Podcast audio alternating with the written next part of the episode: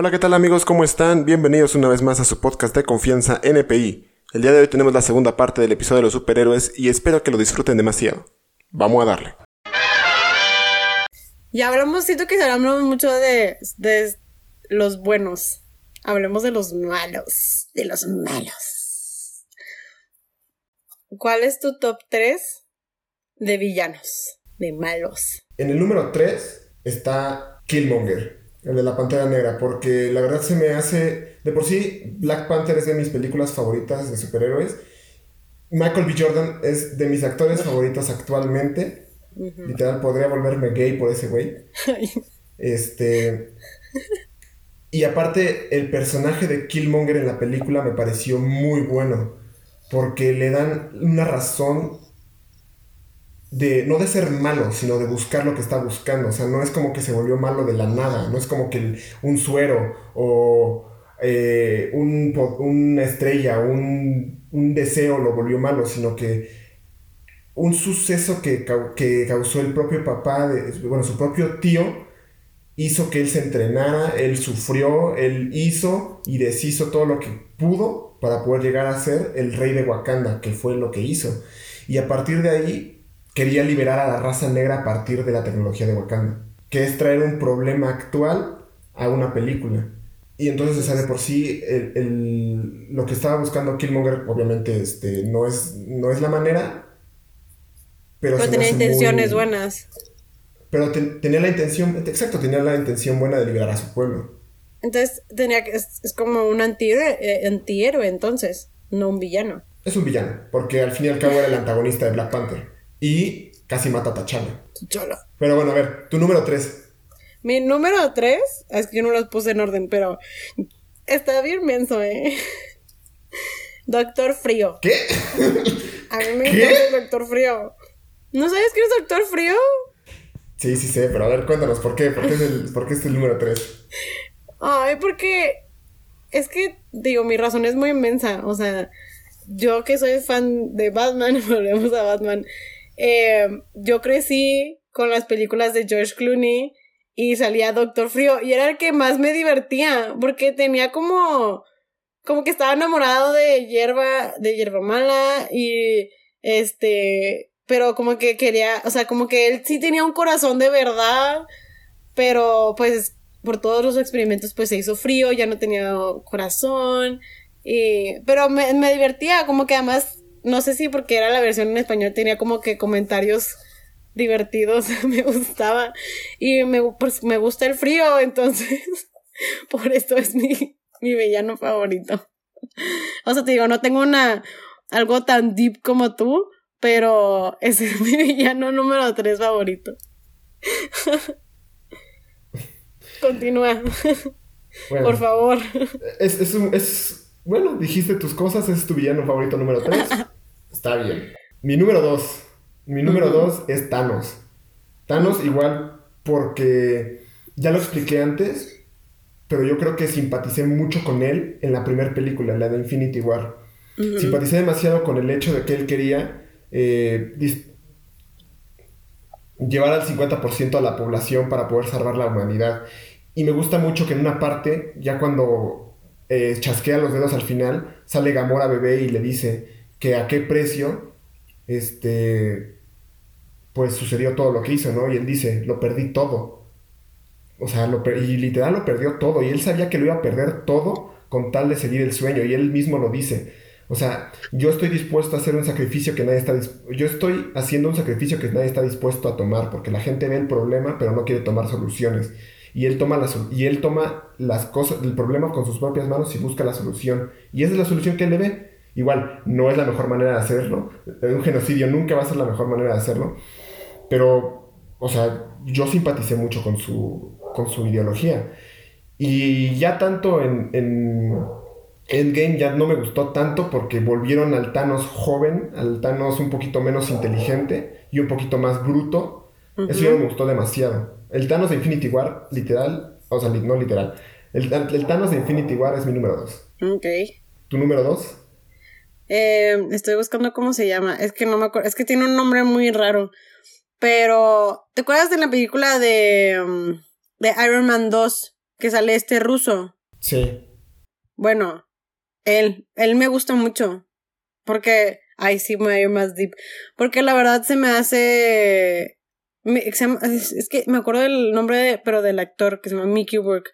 Pero bueno, este, porque así como, o sea, como, como los tuyos, o sea, siento que él también, o sea, sí busca un poco de, de venganza, pero es como, o sea, es como las, la versión mala de Iron Man y pobre. Pero igual inteligente, o sea, quiere, o sea, él también quería ser un científico, o sea, como su papá y todo, pero por culpa de, o sea, el papá de Iron Man y por todas las cosas de eso, o sea, de lo que pues pasa en la, en la, ¿cómo dice? En la empresa de Iron Man, este, pues se muere su papá y todo, pero él es, o sea, él quería utilizar toda su inteligencia para bien, así como su papá. Y luego, bueno, ya las circunstancias lo llevaron por un camino, un camino no tan bueno, pero a la vez me gusta que se enfrenta a Iron Man no solo con el, o sea, con lo que él crea, o sea, con los látigos estos como lo de, como lo de él, sino que también hace, perdón, que hace reaccionar a, a este, ay, ¿cómo se llama? A Tony Stark, de que, vato, o sea, no eres el único que es inteligente y, o sea, y todo lo que tú tienes se puede usar a mal, entonces aprende a usarlo. Es como que, bueno, siento que Tony, a Tony Stark como que le prende ese foco, pero el malo, este, el ruso, no, no sé, como que su estilo como medio hipizón que busca como venganza, me gusta. Ese él es uno de los que más me gustan. Porque además es muy inteligente.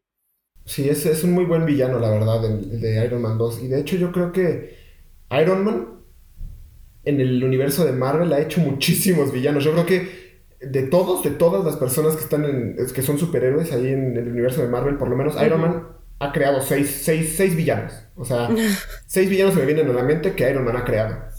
Sí, ¿verdad?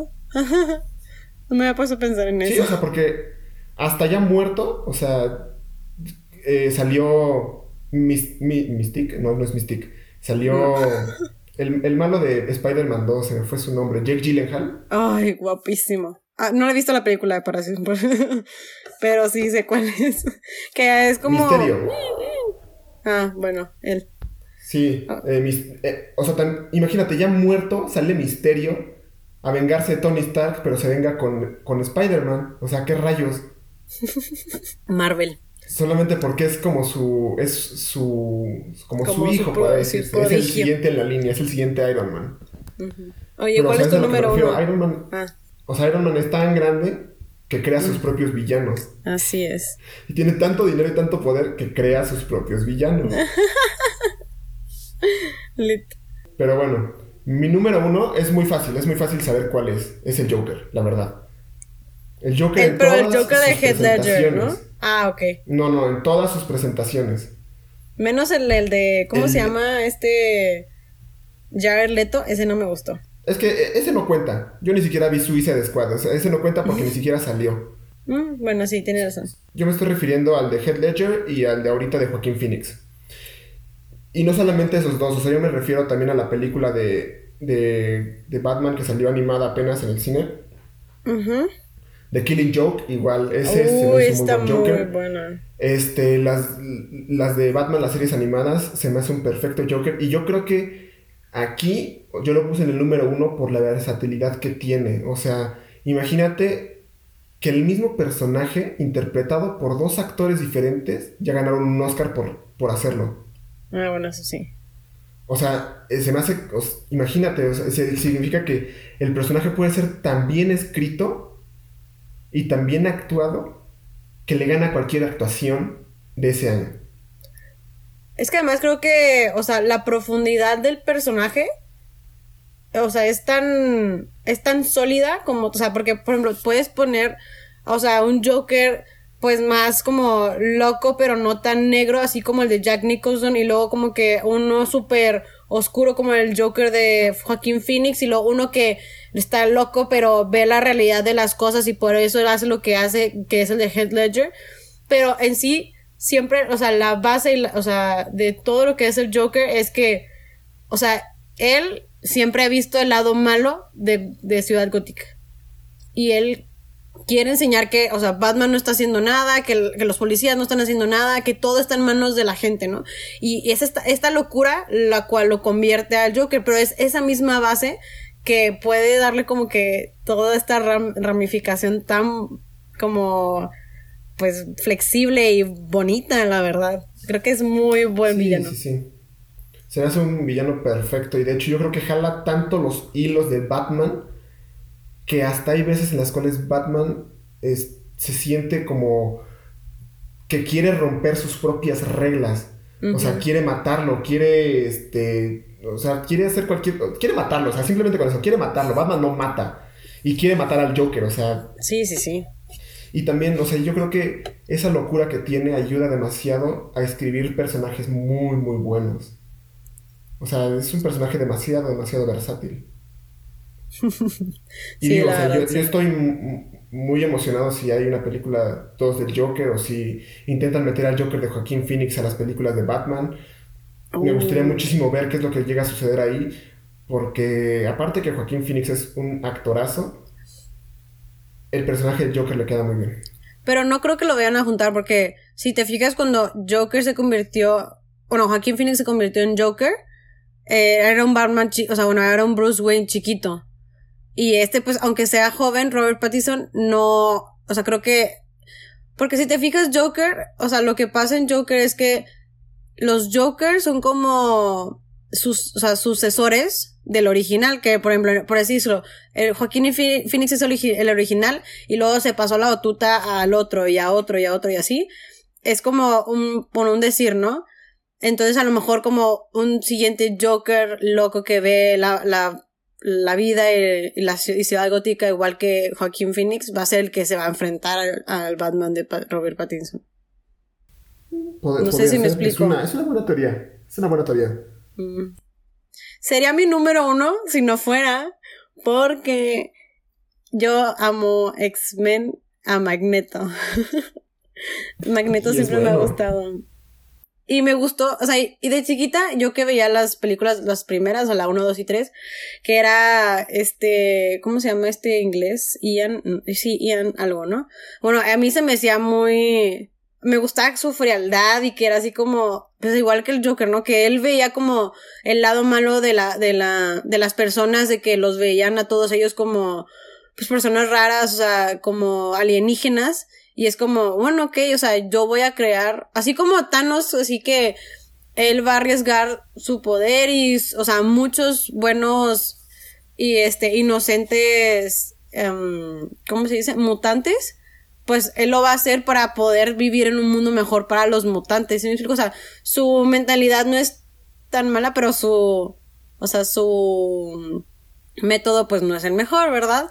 Y luego me gusta que en las nuevas, las, las nuevas películas, este, que sale mi chiquito bebé, el alemán, se me olvidó su nombre, bueno, que sale él, me gusta que profundizan en el por qué piensa así, pero que a la vez, o sea, él se convirtió en quien es por cómo lo trataron y por lo que vivió. O sea, me gusta la historia que, que crean, o sea, que enseñan sobre él y cómo él mismo lucha consigo mismo.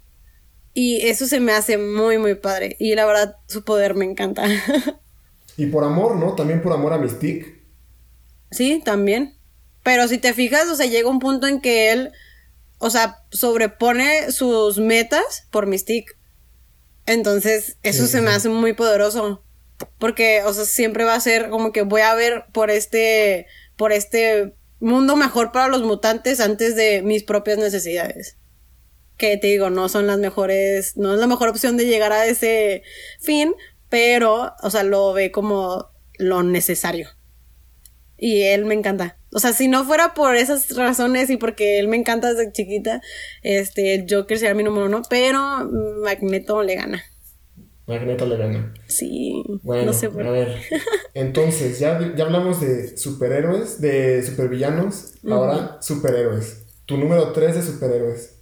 Mi número tres de superhéroe.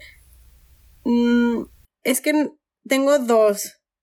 Porque una, yo sé que no es superhéroe como tal, pero a mí me gustaba Lara Croft pero digo, eso no es superhéroe. Pero Terminator me gusta. Me gusta mucho. No.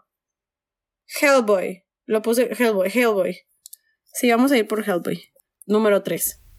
A ver, pero ¿por qué? O sea, ¿qué es lo que te gusta de él? Me gusta que le vale madre lo que la gente piense de él. Y que es como que, o sea, todo el mundo le da miedo a él y como que le tienen un respeto, de cierta forma. Y él siempre como que está ahí, o sea, sí se enamora y todo, pero, o sea, como que cada vez que está como que en pelea, como que además de pelear por, pues, por lo que sea, como que siempre trata como que ayuda a que no lastimen a sus amigos y eso me gusta mucho. O sea, y además se me hace un personaje muy chistoso como, o sea, bueno, al menos en la primera, o sea, en la película de Guillermo se me hace un personaje muy chistoso y me gusta ese carisma que tiene, porque a pesar de que lo maltrataron cuando estuvo chiquito, cuando le cortaron los cuernos, o sea, él siempre tiene como esta vibra cool y todo, y eso me gusta mucho. Se me hace un personaje muy interesante. Es bueno, es bueno. ¿Creerás que no he visto, solamente vi la primera película de Hellboy, no he visto la 2 ni la... la, última no la vi, pero la 2 está padre. Sí te la recomiendo. Sí, no. La voy a ver, la voy a ver. Bueno, mi número 3. Mi número 3 no es, no es complicado, es Black Panther. O sea, yo creo que de por sí yo soy muy fan de la cultura negra, podría decirse. O sea, no solamente por el rap, por el RB, por lo, musical, sino también por la historia. O sea, últimamente me, me he estado eh, viendo películas de, cultura negra, he estado leyendo un poquito más sobre pues, la guerra civil de Estados Unidos y todo eso, entonces Black Panther se me hace un muy buen superhéroe por lo que significó en la película y también porque es un rey, o sea, el güey es un rey. Es el rey de Wakanda, el lugar más chingón del mundo, hablando imaginariamente hablando. O sea, tienen vibranium, bueno, ajá, vibranium en la película de, y es el metal más fuerte del mundo y puede ser utilizado para tecnología, para salud, para todo. Y sale Suri, que es la hermana, que también es bien inteligente, que es una verga. Y me gusta mucho el, personaje, eh, por lo menos en la película te lo muestran como una persona con inseguridades y con muchísimos problemas. O sea, es un rey, pero tiene muchas inseguridades, problemas. Y pues le mataron a su papá también. O sea, yo creo que eso, o sea, de la manera en la cual murió su papá explica muy bien lo que yo dije al inicio. O sea, nadie es... O sea, llega un momento en el cual no, no eres importante. O sea, tú hubieras pensado que el, rey de Wakanda hubiera tenido, hubiera muerto de una manera más importante. O sea, qué rayos. Y luego llega Killmonger y, lo, igual lo mata, entre comillas, aventándolo desde un risco. Bueno, desde mm. un, una cascada. Ajá, casi. O sea, eso me gusta mucho de, de Black Panther. ya sabemos que te vamos a regalar de cumpleaños o de Navidad. Sí, a mí, regálenme el, traje de, Black Panther, así, y estoy igual de mamado que Chadwick Boseman. Menso. Oye, ¿cuál es tu número dos? Tu número dos. Ah, mi número dos. Em, es, es que mi número dos no es mi número dos. O sea, porque yo tengo un empate entre el uno. O sea, tengo un empate en el uno, entonces. Pero por razones obvias voy a decir que este es mi número dos. Y es Wolverine. Siempre, toda la vida.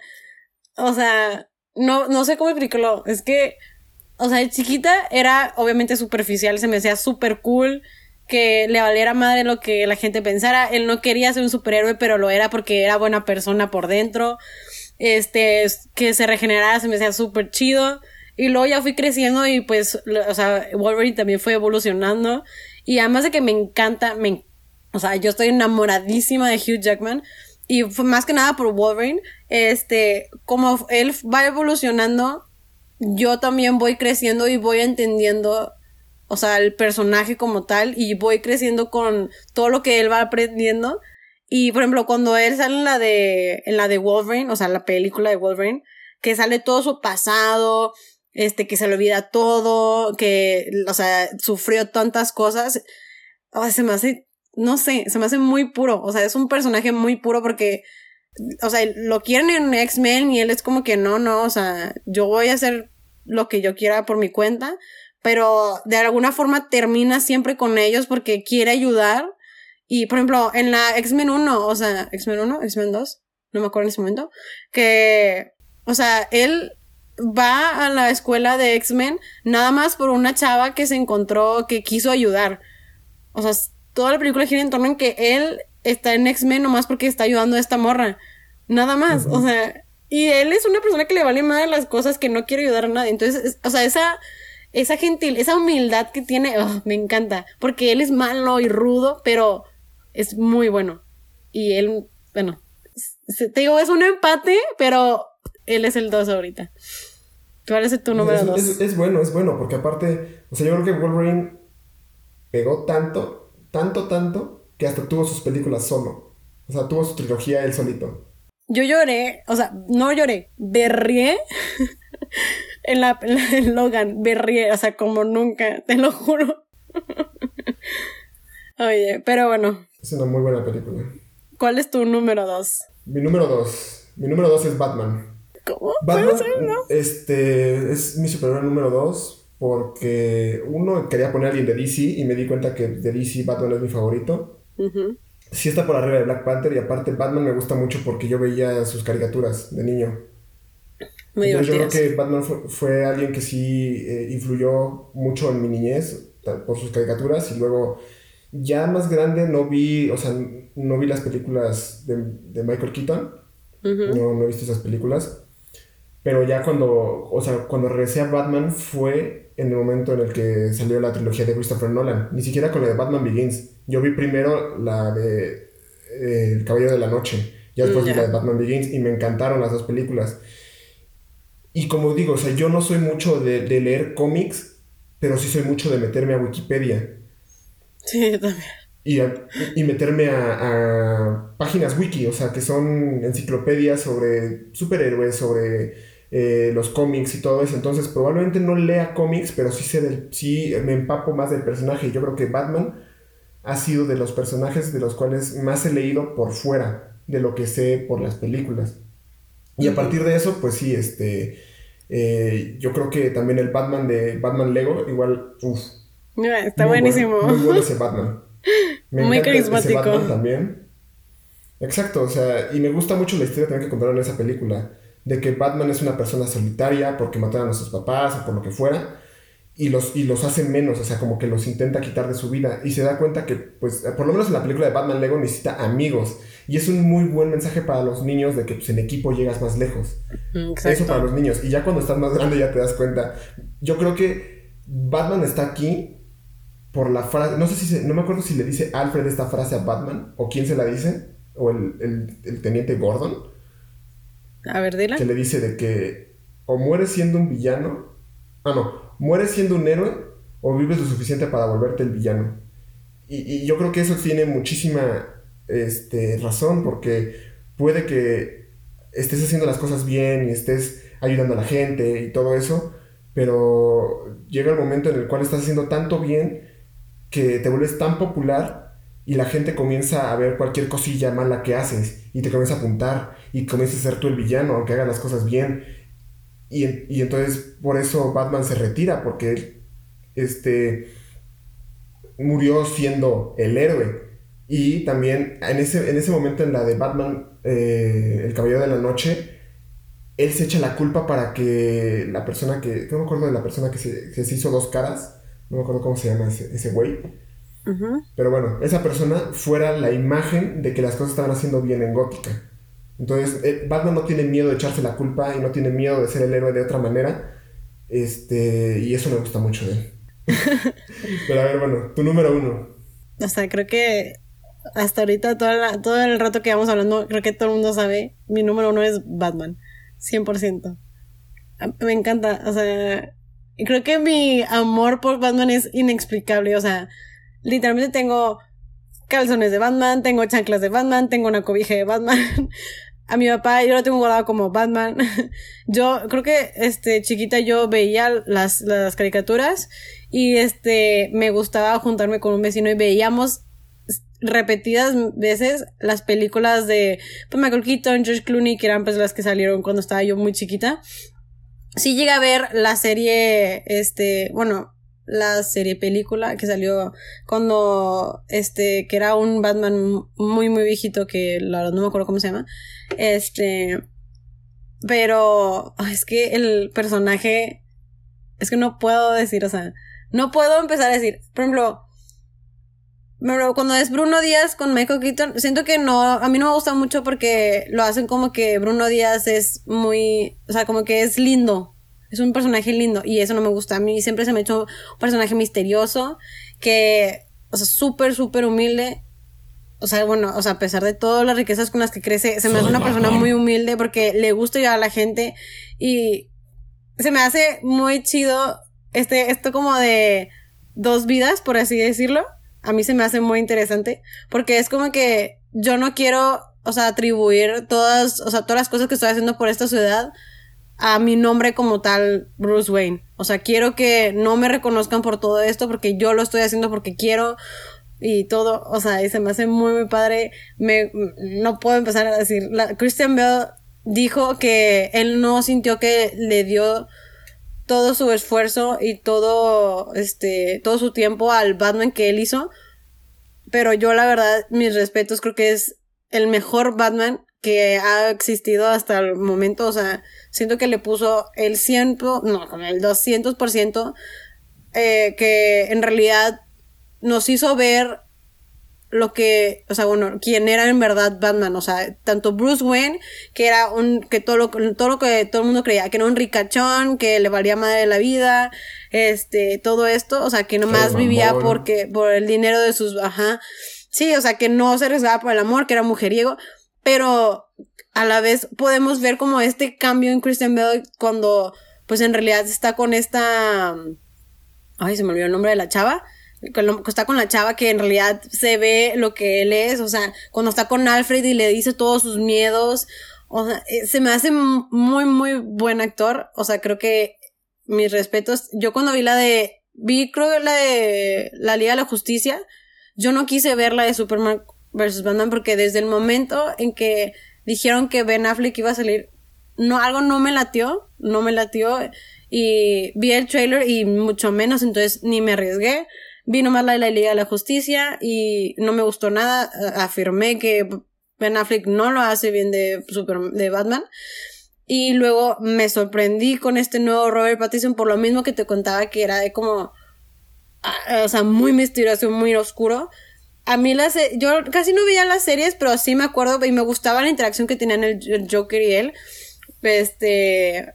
Y me gusta mucho Batman Lego porque es que me, me, me gusta el carisma porque es como ese carisma que Bruce Wayne hacía cuando, digo, Christian Bale hacía cuando era Bruce Wayne, está en casi toda la película de Batman Lego, porque trata como que de esconder que está solo y que le gusta estar solo, pero pues es porque quiere ser Batman todo el tiempo, ¿no? Pero me gusta, es que y eso es poco, o sea, son...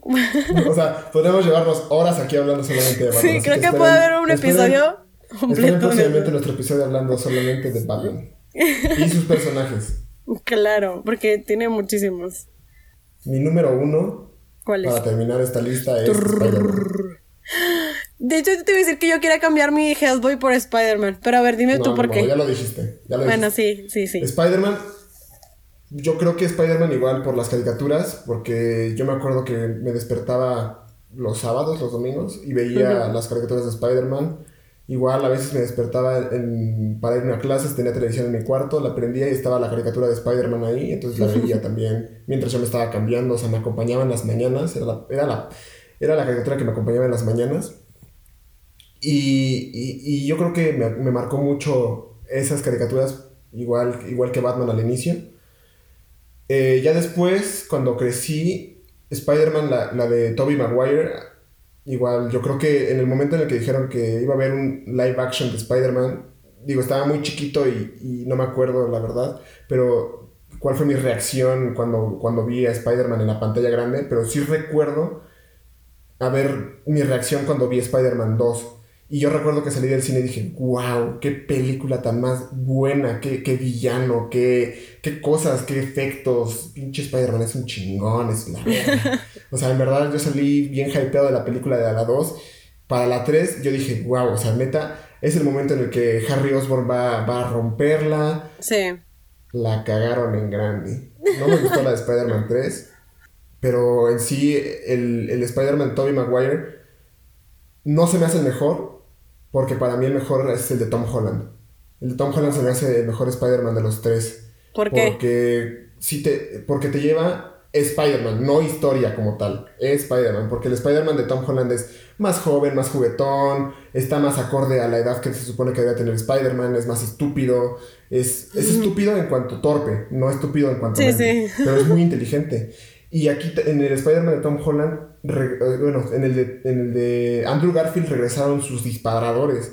En el de Tobey Maguire disparaba de, de, la vena, yo creo, no me acuerdo dónde disparaba, porque disparaba Sí, pues algo así. Y en el de Andrew Garfield ya, ya, lo, ya trajeron los disparadores de vuelta y, y para el... Y para el de Tom, Holland ya te muestran cómo hace la, la, la, la telaraña. Entonces eso me gusta demasiado, va más acorde a lo que es Spider-Man.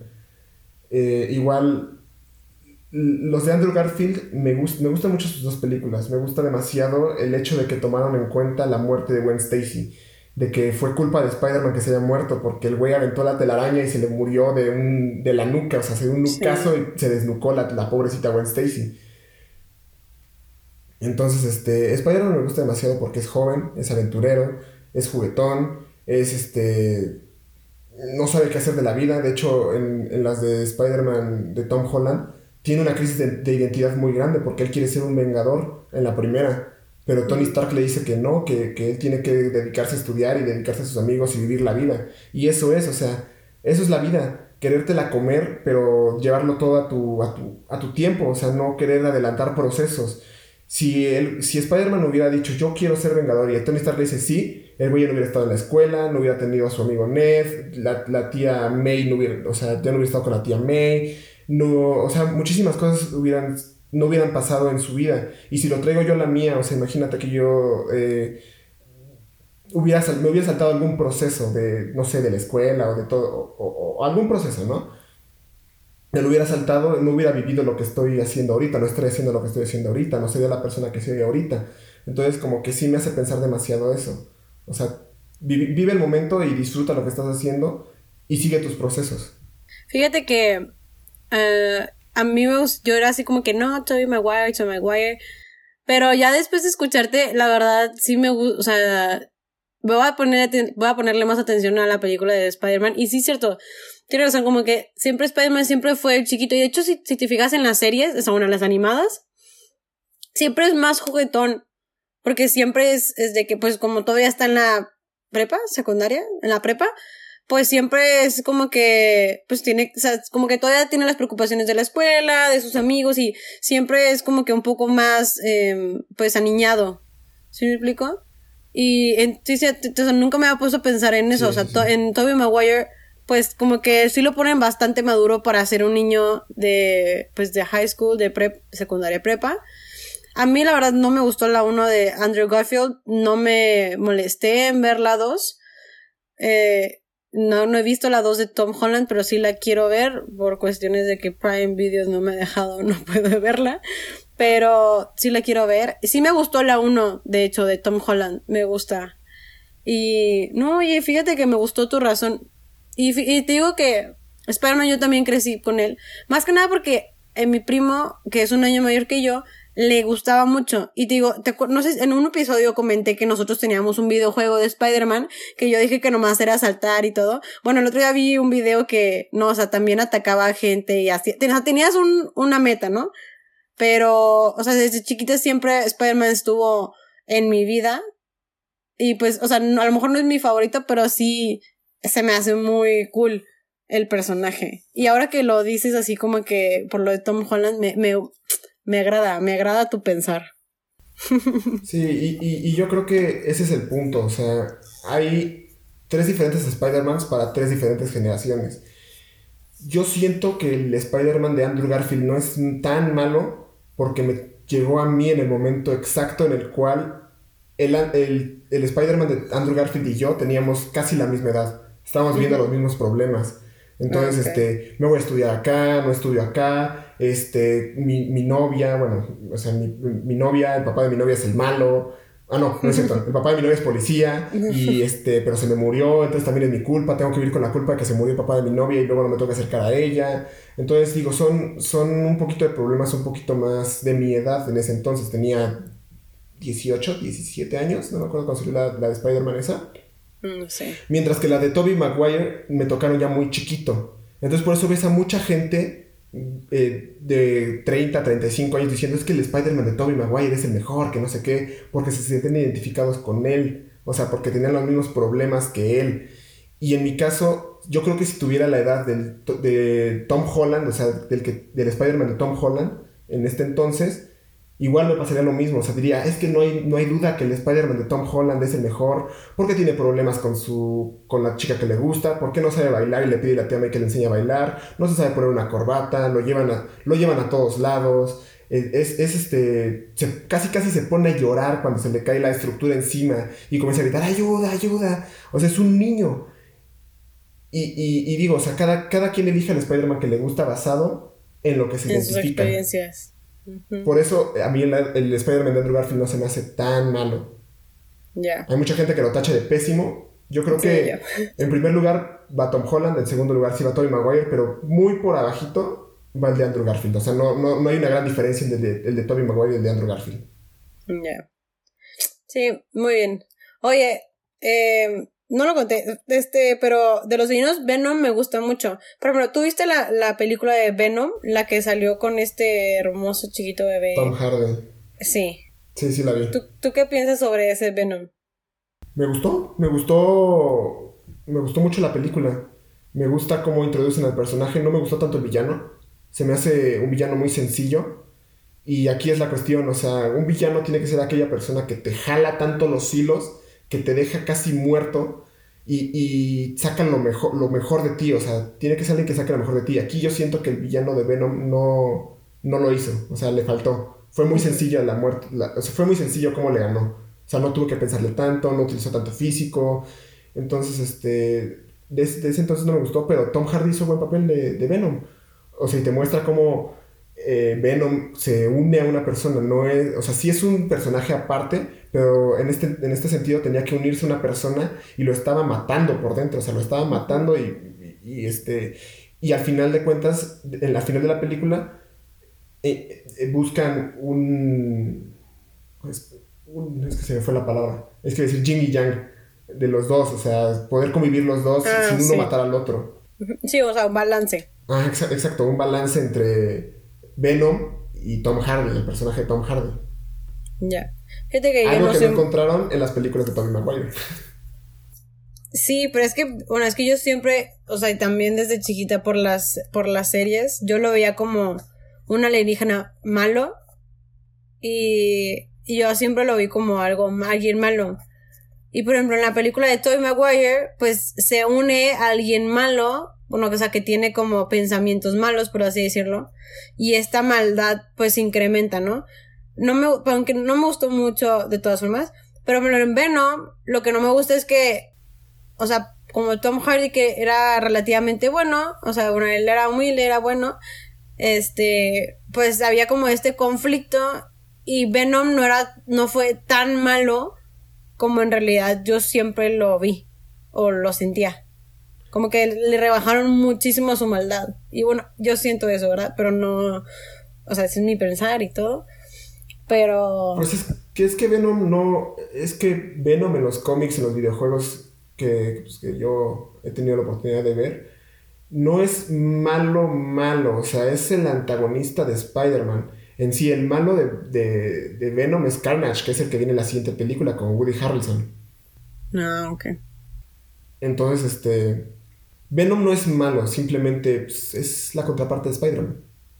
Y por eso muchas, y, y por eso muchas veces este, se, se, se topan, ¿no? Porque pues, si te das cuenta, pues Venom come personas y no tiene moral y todo eso, y Spider-Man es todo bueno y todo chido, y, y, ah, sí, aquí, a huevo, sí, no. Vamos, dale". y todo eso, y entonces, este, por eso chocan tanto. Pero ha habido momentos en los cuales los dos se juntan para el bien común, o sea, Sí, bueno, sí Aquí no sé si funciona el de que el enemigo de mi enemigo es mi amigo, entonces, este, pues por eso.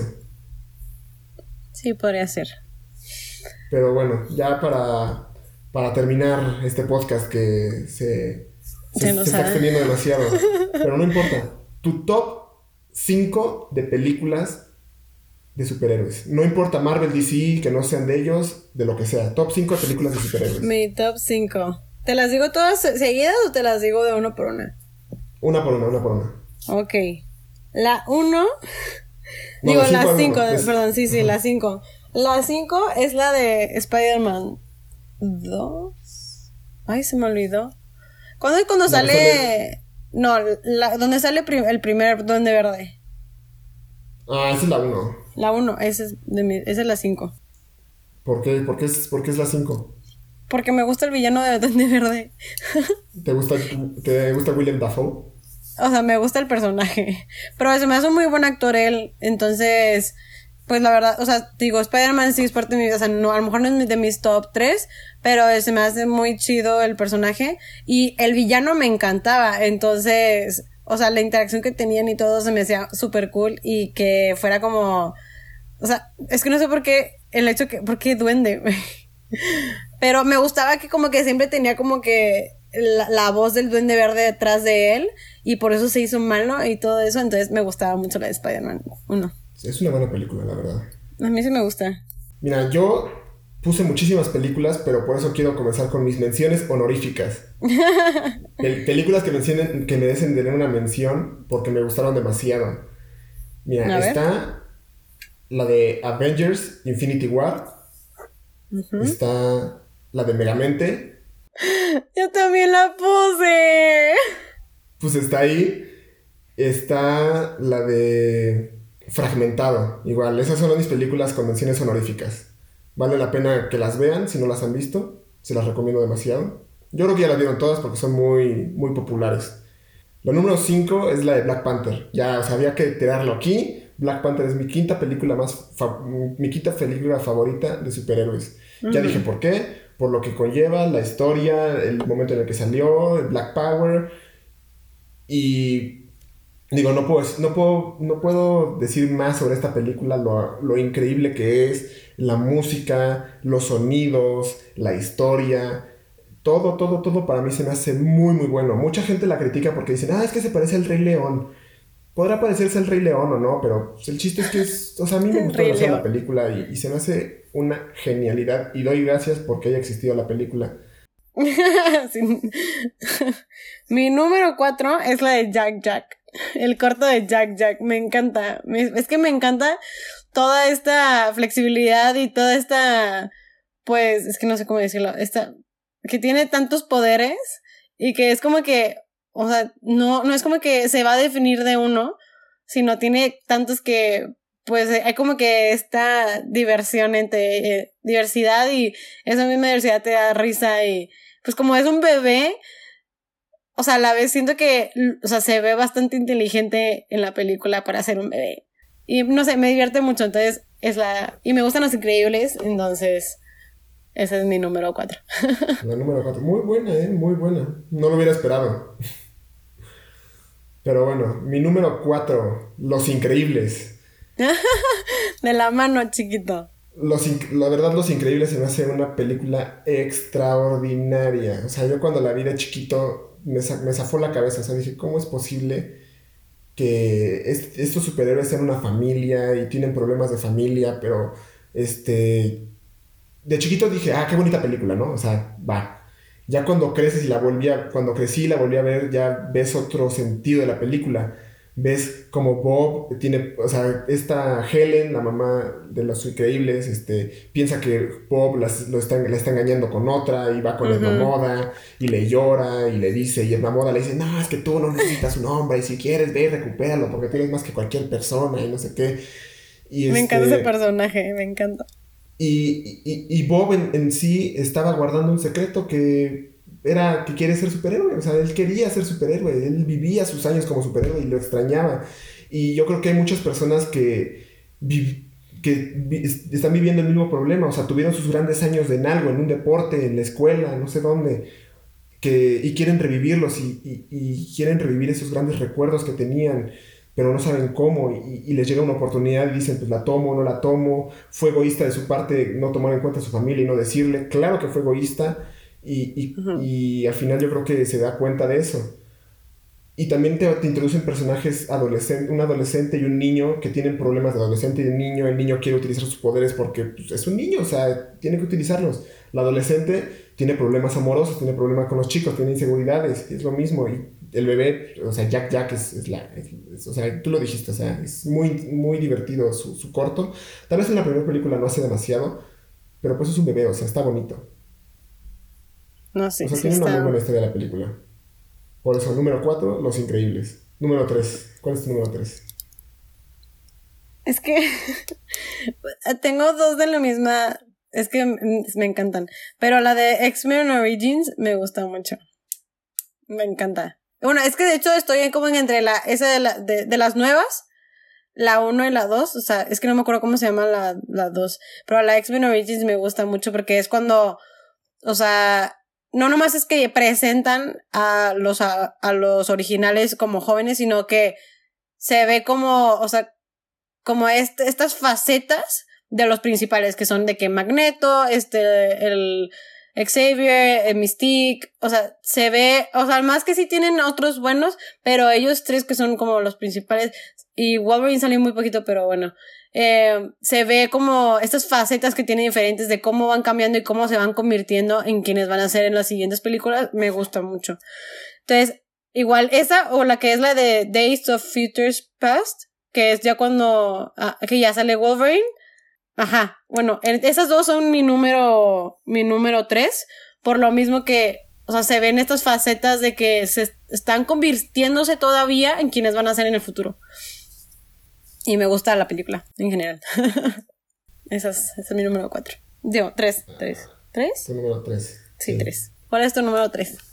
Mi número 3, Logan. Logan es mi número 3. No me hagas llorar. Logan es mi número 3 porque yo no estaba muy metido en el mundo de los X-Men hasta que vi Logan. O sea, yo había visto la 1, la 2, la 3, no vi la de First Class vi la de Days of the Future Past, no vi la de Apocalipsis. Y de Wolverine no he visto la de, la de Origins. Es Origins, ¿no? La de Wolverine Origins. Ajá, Wolverine Origins. No, esa no la vi. Y vi la de la que es de Tokio. Ah, ya. La que se va a Tokio, o sea, imagínate, no, no tenía mucha información sobre Wolverine, tenía lo básico, ¿no? Y vi Logan, obviamente sabiendo, sé quién es Wolverine y sé lo que conlleva y sé quién es el profesor Xavier. Pero es un mundo post-apocalíptico donde ya no hay mutantes por la culpa del doctor Xavier. entonces, este, profesor Xavier. entonces, se me hace una historia muy, muy buena de contar.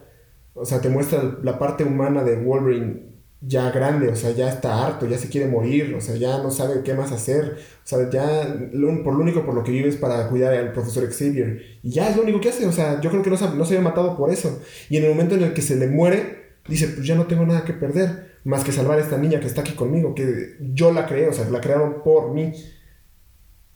Y la verdad se me hace una película de road trip muy, muy buena. O sea, porque en sí es una película de road trip. O sea, porque es lo que es. O sea, van en un carro, se paran, nacen, suben, bajan.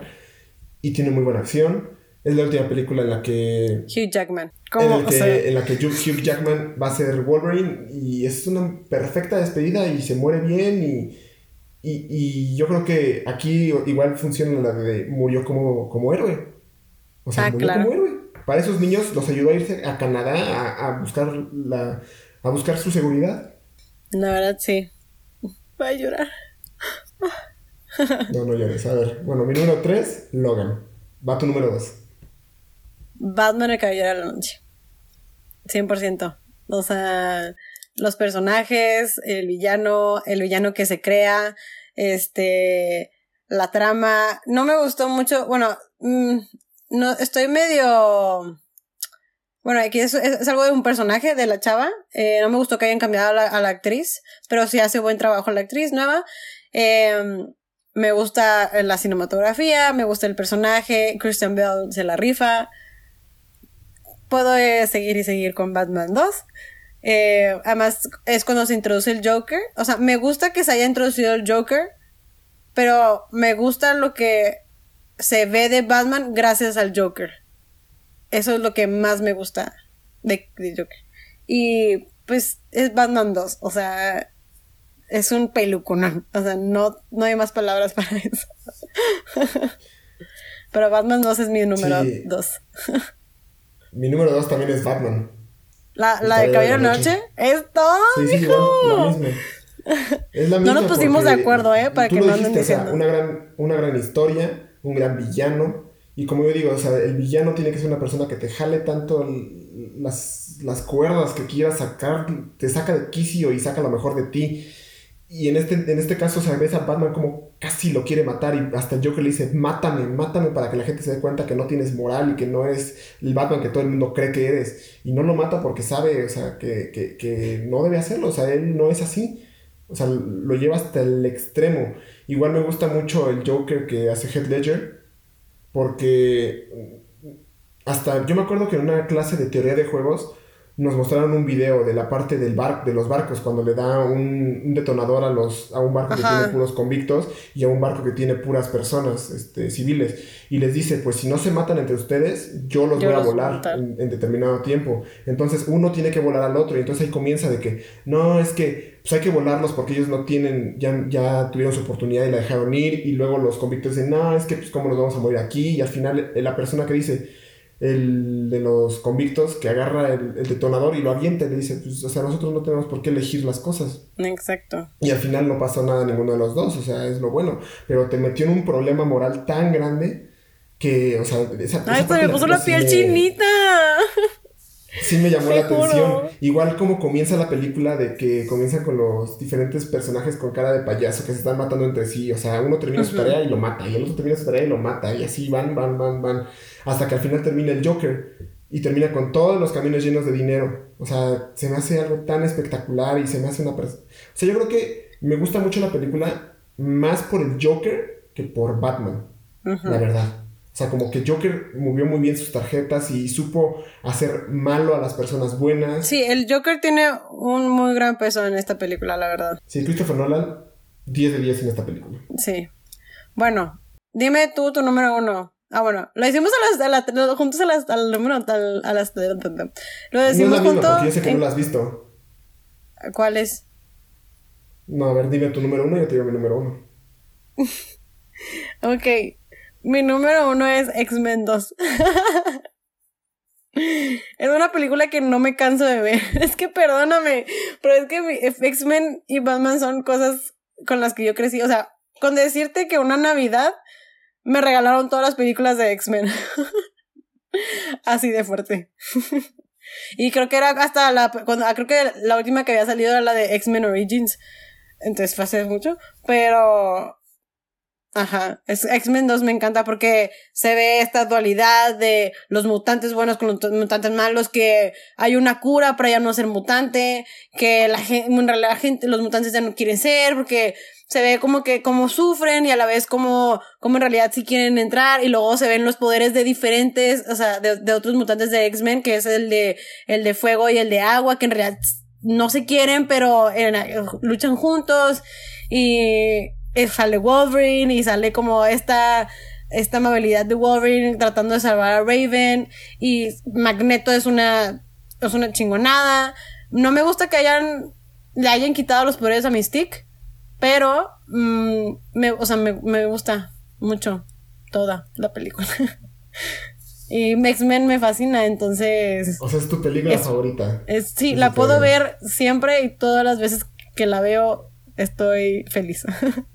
Va, está bien, está bien. Muy buena elección. Muy buen, muy buen quinteto de películas favoritas. ¿Y el tuyo cuál es el número uno? Mi película favorita, la cual no me canso de ver y me arrepiento mucho de no haberla ido a ver al cine porque no le vi potencial, es la de Spider-Man Into the Spider-Verse. Ah, no la he visto. Dice que está muy buena. A pesar de ser un fan muy grande de Spider-Man, no la fui a ver al cine.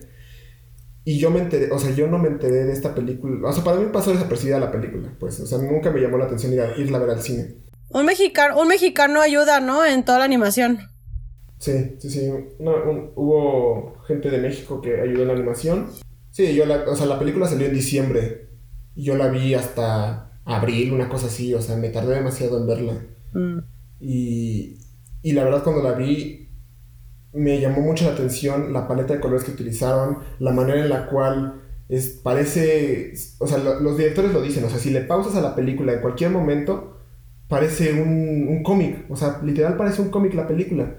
Y luego, si te metes un poquito más a la película, te aparece que cuando Miles Morales, que es el personaje principal de este Spider-Man, no es este Peter Parker, como el que nosotros conocemos, es Miles Morales, eh, y Peter B. Parker, que es la persona que le está enseñando a ser Spider-Man, están juntos, aparece que los cuadros por segundo de Miles Morales están desfasados a los cuadros por segundos de Peter B. Parker. ¿Por qué? Porque Spider-Man no, todavía no, el Miles Morales todavía no es el Spider-Man que quiere ser. O sea, está buscando ser Spider-Man y, y, y, apenas está aprendiendo. Y me gusta mucho que trajeron personajes que sí existen. O sea, aquí no se inventó nada, no se inventó ningún nuevo Spider-Man. Aparecen Spider-Man de otros, de otros programas y de otros cómics, como Spider-Man Noir, como Spider-Pig, como la, niña que es japonesa, no me acuerdo de su nombre, Spider-Gwen, Peter B. Parker, aparece Peter Parker que lo mata en la película, lo mata el villano Kingpin, entonces es la primera vez que vemos... Ay, no me digas, no lo he visto. A Spider-Man muriendo, entonces las imágenes me gustan, me gusta mucho la dirección, me gusta mucho la historia, me gustan mucho todos los personajes que metieron. Yo no me canso de verla, la puedo ver en español, en inglés, como sea, yo la prefiero ver en inglés porque este, pues Spider-Man es de Puerto Rico, entonces a veces habla español y se echa algunos gags ahí en español, su mamá le habla en español, su papá es policía, su tío es este, un traficante, bueno, no es traficante, pero es, le ayuda a Kingpin, que es el malo, o sea, en verdad, yo sí te la recomiendo mucho verla, Monse, si, si de por sí si te gusta Spider-Man, es un must, o sea, Imagínate, ponerla arriba, yo creo que de Batman, de Dark Knight, ya es demasiado. O sea, es que metes una película top, top, top. O sea, 100% recomendada. Y no por nada le ganó a Disney en un Oscar eh, de mejor animación. Cierto. Muy, muy cierto. Oye, sí, yo la verdad sí tenía planeado verla. Siempre se me olvida, pero sí tengo planeado verla. Y ahora que me lo dices, la, voy a ver, definitivamente. Así que para todos los que nos estén escuchando, por favor, vayan a verla inmediatamente. Oye, Moe, pero bueno, ya creo que este episodio es de los más largos que hemos tenido. Y la verdad me divertí mucho hablando de todo esto. Creo que salió nuestro niño interior también en algunos momentos. Eh, ¿tú, qué, ¿Tú qué piensas sobre este episodio? Pues es un episodio demasiado largo, muy, muy informativo también. Dimos todas nuestras opiniones sobre nuestros villanos favoritos, sobre nuestros héroes favoritos, nuestras películas favoritas y por qué. Yo creo que es un, encontramos dos imágenes diferentes de, de, de personas que ven películas sobre superhéroes. O sea, tú que ya tienes una fatiga de superhéroes y que no has visto demasiadas, pero aún así te empapas de lo que sabes y te gusta Batman contra yo que sí soy una persona que pues, se ha echado todas las del universo de Marvel, algunas del universo de DC y...